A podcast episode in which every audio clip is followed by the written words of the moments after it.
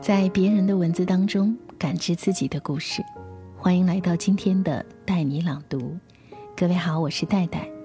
今天我们一起读的是来自彭浩翔的文字，来自他的这本书《一些无可厚非的小事》。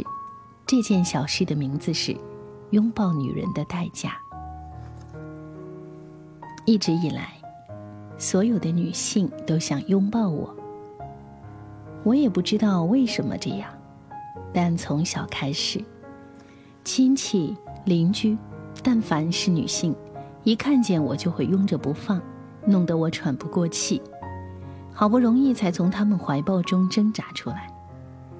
开始上学后，班上的女同学每天都因为争着拥抱我而吵架。直至那次老师严厉的处罚了女班长后，其他的女同学才不敢再在课堂上造次。可是我却需要每天都躺在老师的怀中上课。毕业后，我在一家出版社工作。每次在女同学的生日会上，她们的生日愿望总是希望整夜抱着我。先生，我可以拥抱你一下吗？街上的女孩子问我：“嗯哼。”于是那些陌生的女孩子就会拥抱我，一直站在街道中间。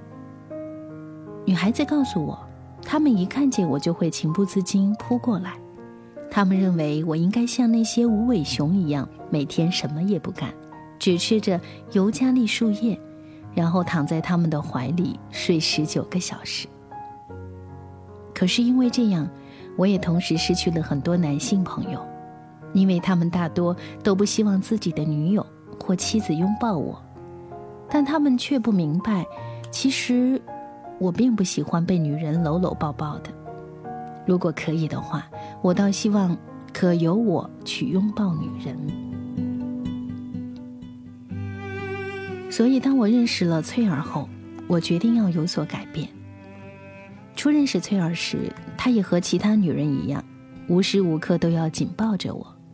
因此，每当她把我抱紧，我就会借故摆脱他。嗯，要去洗手间，去办理值机呀，诸如此类，务求减少他拥抱我的时间。慢慢的，翠尔由每天必须拥抱我十九个小时，减少至十二个小时，再后来变为八小时。再变为六小时、三小时、一小时。终于，我成功的令翠儿不再紧抱着我。每次和她约会，他只需要轻抱着我的腰就可以了。当我在生日那天告诉翠儿，我的生日愿望是想拥抱一下她时，她毫不考虑就答应了。于是我从背后抱着她，觉得怎样？我问她。不错呀，可是我却感到胸前涌上阵阵血腥，我的衣服沾满了血。原来女人的背后长满了一条条的尖刺，刺头还生了些倒钩。我的身体被刺了无数的小孔，血缓慢地流出来。我发现，这就是拥抱女人的代价。之后。我离开了翠儿，心甘情愿的继续被各个女性拥抱。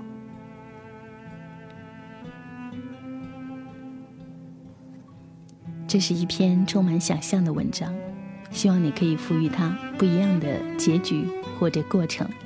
我是戴戴，也感谢今晚的作家彭浩翔提供的无比充满想象的空间。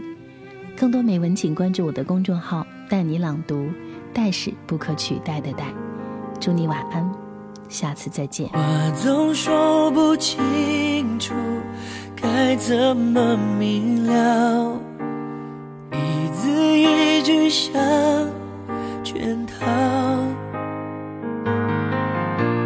旧账总翻不完，谁无理取闹？你的双手甩开刚好的微妙，然后战火在燃烧。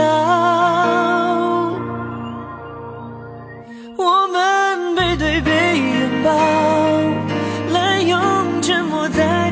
笑，爱情来不及变老，葬送在烽火的玩笑。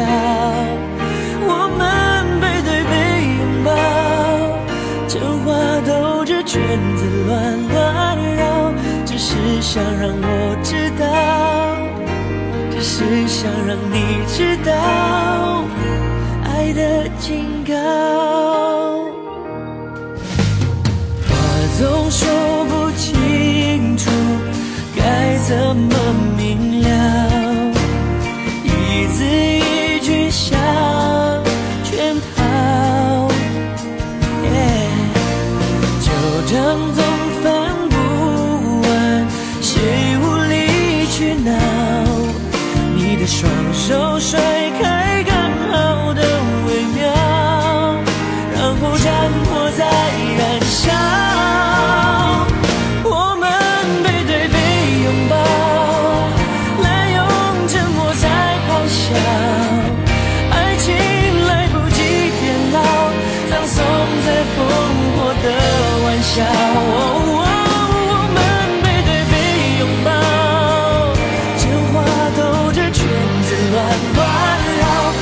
只想让我知道，只是想让你知道。